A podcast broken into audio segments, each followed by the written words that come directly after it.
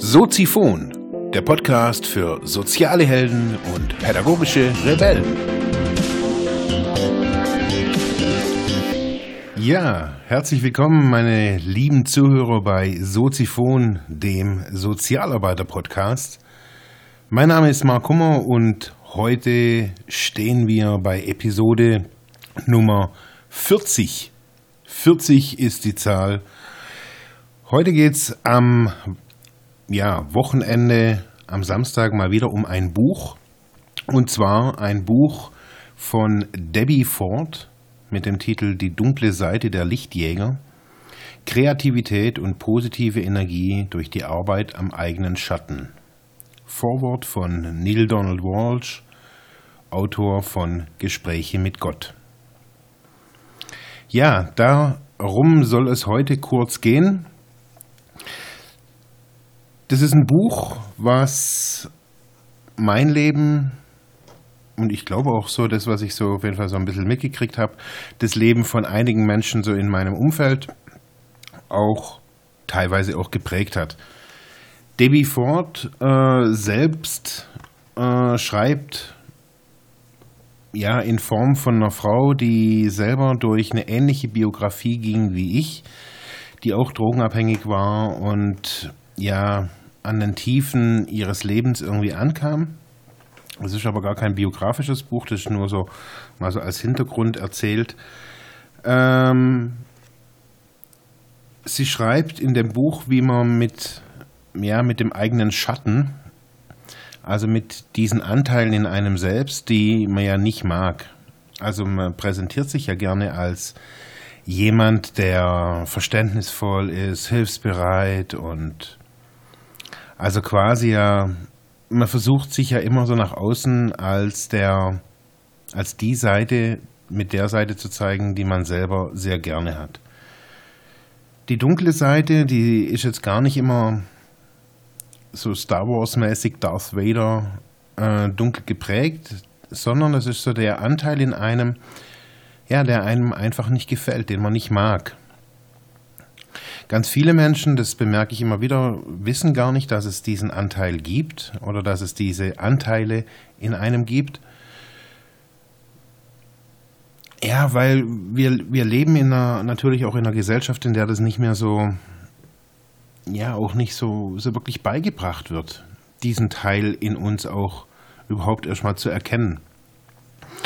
Ja, in Debbie Fords Buch kostet übrigens, also damals, als ich das gekauft habe, ich habe das, das ist jetzt schon die, das zweite Mal, wo ich das gekauft habe, hat 8 Euro gekostet. Das wird es jetzt mittlerweile auch äh, für wenig Geld geben. Die Erstausgabe war im Mai 1999. Das heißt also, das Buch ist schon echt äh, eine Zeit alt. Aber ich finde, es verliert irgendwie nicht an Gültigkeit, weil, naja, nur weil irgendjemand das im Jahr 2000, also ich hatte das im Jahr 2000 gelesen, also kurz nachdem es rauskam, ähm, oh, ist ja dann auch schon 16 Jahre her, merke ich gerade. Ja, auf jeden Fall, ähm, es ist so eine Art Anleitungsbuch. Sie schreibt sehr viel von sich selbst, wie sie in gewissen Situationen mit gewissen Dingen umgegangen ist. Und sie bietet da eine recht gut strukturierte Anleitung auch, wie man mit diesen Dingen umgehen kann. Sie hat so kleine Anleitungen drin oder Übungen, ähm, ja, die man einfach so im Alltag auch echt ganz gut machen kann, um was über sich selber rauszufinden. So zum Beispiel äh, soll man sich jetzt in, auf Seite, wenn es um Projektionen geht, also man projiziert ja ganz oft irgendwas von jemand anderen auf sich selbst oder andersrum genauso, von sich selbst auf jemand anderen. Und äh, das behindert uns oft ganz in, stark in unserem Tun. Jetzt schreibt sie eben, beobachten Sie eine Woche lang Ihre Urteile über andere Menschen. Wenn Sie am Verhalten eines anderen Anstoß nehmen, dann schreiben Sie genau auf, welche Eigenschaft es ist, die Sie stört. Schreiben Sie Ihre Ansichten über die Menschen auf, die Ihnen am nächsten stehen. Dazu gehören Ihre Freunde, Ihre Familie und Ihre Arbeitskollegen. Da kann man einfach mal überlegen, das kann man ohne viel Tamtam -Tam auch machen und ohne große Worksheets, wie es sich immer so schön nennt. Man muss da nicht stringent durchgehen durch dieses Buch. Es ist einfach schön zu lesen. Man kann das, ich finde, das ist auch kein Buch, wo man es in einem Rutsch irgendwie so durchlesen kann oder durchlesen sollte, glaube ich auch. Es ist ganz gut strukturiert, meines Erachtens auch. Äh, also es geht um die Außen- und die Innenwelt. Es geht immer so ein bisschen so um diesen Schatten erjagen. Also erstmal festzustellen, was, was ist es denn überhaupt? Auch so eine, Pro so, eine, so eine Introspektion nennt man das in der Fachsprache. Also auch mal zu lernen, nach innen zu schauen. Das sind wir ja gar nicht mehr gewohnt. Wir sind ja so stark im Außen heutzutage. Uns wird ja jegliche Fantasie auch ähm, ja, oder wir lassen sie uns nehmen. Sie wird uns nicht genommen, sondern wir lassen sie uns nehmen.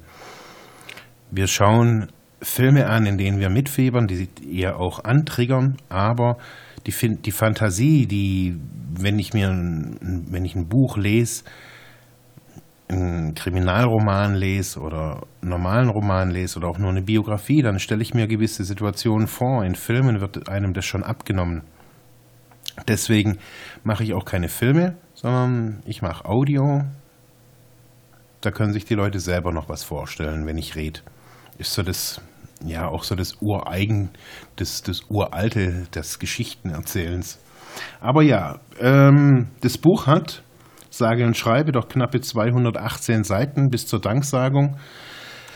Äh, es liest sich gut, wenn man sich mit dem Thema Introspektion oder was passiert da so in einem äh, beschäftigen möchte. Wo habe ich das Buch kennengelernt? Ähm, ich habe das Buch kennengelernt damals, als ich Therapie gemacht habe im Jahr 2000 in Salem in der Heilstätte Sieben Zwerge. Ähm, es war, gab bei uns da immer wieder so Wochenendseminare oder so einzelne Angebote und das nannte sich eben damals auch Schattenarbeit.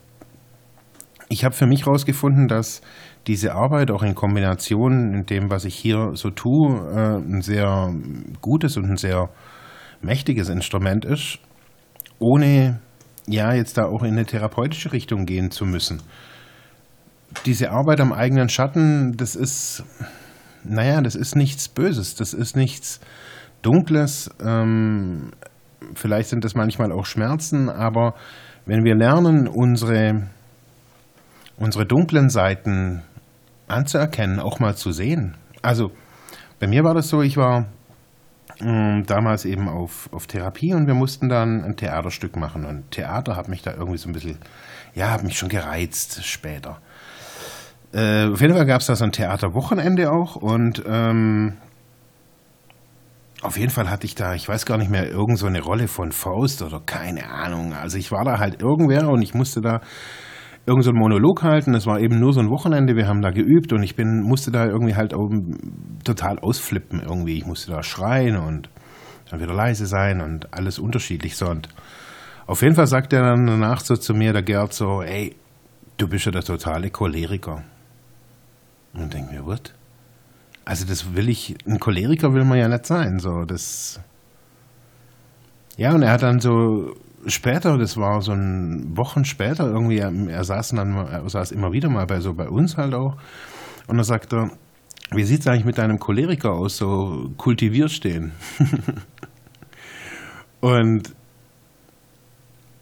ja, irgendwie während dieser Zeit ist dann auch mh, hm, dieses Buch eben in, in, in mein Haus oder in meine Wohnung oder in mein Zimmer damals geflattert, ähm, wo ich so gemerkt habe, dass in, diesem, in dieser Art des, sei es jetzt bei mir als Choleriker, ich bin, glaube ich, jetzt nicht wirklich ein Choleriker, aber ich kann ausflippen, wenn ich will. Ich kann da auch,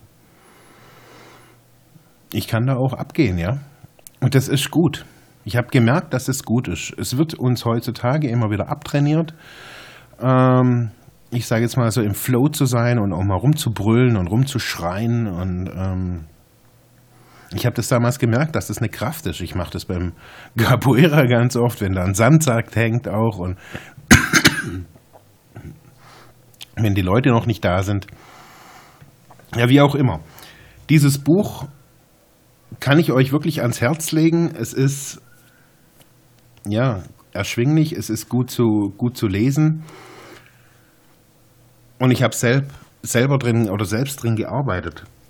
Ich habe selbst drin gearbeitet. Und ich finde, das ist immer ganz wichtig, so, dass man mm, ja nicht nur einfach irgendwie nur durchliest und sagt, ja, das liest sich alles ganz toll, sondern wenn man es auch mal selber erfahren hat. Und ich merke, diese Arbeit am eigenen Schatten, das ist so eine, ja, das ist so eine Lebensaufgabe auch irgendwie. Das ist immer wieder mal, gibt es dunkle Teile in einem oder Dinge, Dinge die, die verschüttet sind, die man einfach nicht kultiviert hat und unterdrückt, weil es die Situation in einem Leben so erfordert hat. Aber eben, das war nur eine Situation in dem Leben, in diesem Lebensabschnitt, sage ich jetzt mal. Ähm, das muss nicht heißen, dass es das ganze Leben so weitergeht oder auch so bestimmt ist.